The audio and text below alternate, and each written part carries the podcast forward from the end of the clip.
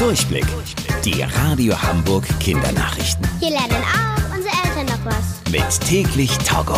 Ich bin Tobi. Hi zusammen. Wenn ihr Lust habt, könnt ihr heute trotz Corona einige große Karnevals- und Faschingsumzüge bestaunen. In vielen Städten in Deutschland wären an diesem Montag eigentlich tausende Menschen mit riesigen bunten Wagen durch die Straßen gefahren. Leider müssen diese Karnevals- bzw. Faschingsumzüge dieses Jahr aber wegen Corona ausfallen. Ganz verzichten wollten die Karnevalsfans auf ihre Umzüge aber nicht. Deshalb haben sie in einigen Städten zum Beispiel die Umzüge mit Playmobil-Figuren nachgebaut. So sind die Züge zwar viel kleiner, aber genauso schön und bunt. Und alle können sie bestaunen. Denn die fleißigen Karnevalsfans haben von ihren Minizügen Videos gemacht, die sich jetzt alle im Internet anschauen können. Die AstronautInnen auf der Internationalen Raumstation bekommen in den nächsten Tagen Post. Die internationale Raumstation ist quasi das Zuhause für Astronautinnen, wenn sie im Weltall sind.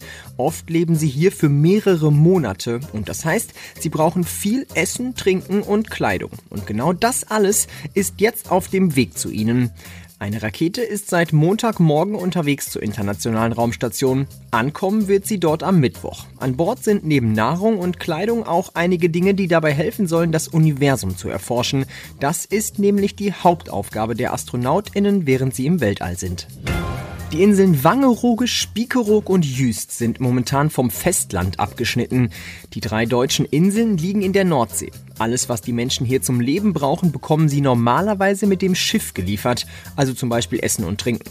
Bei dem kalten Wetter aber sind in den vergangenen Tagen einige Teile des Meeres zugefroren.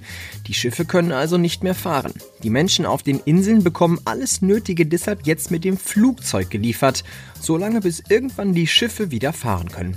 Die Radio Hamburg Kindernachrichten. Mit täglich Togo.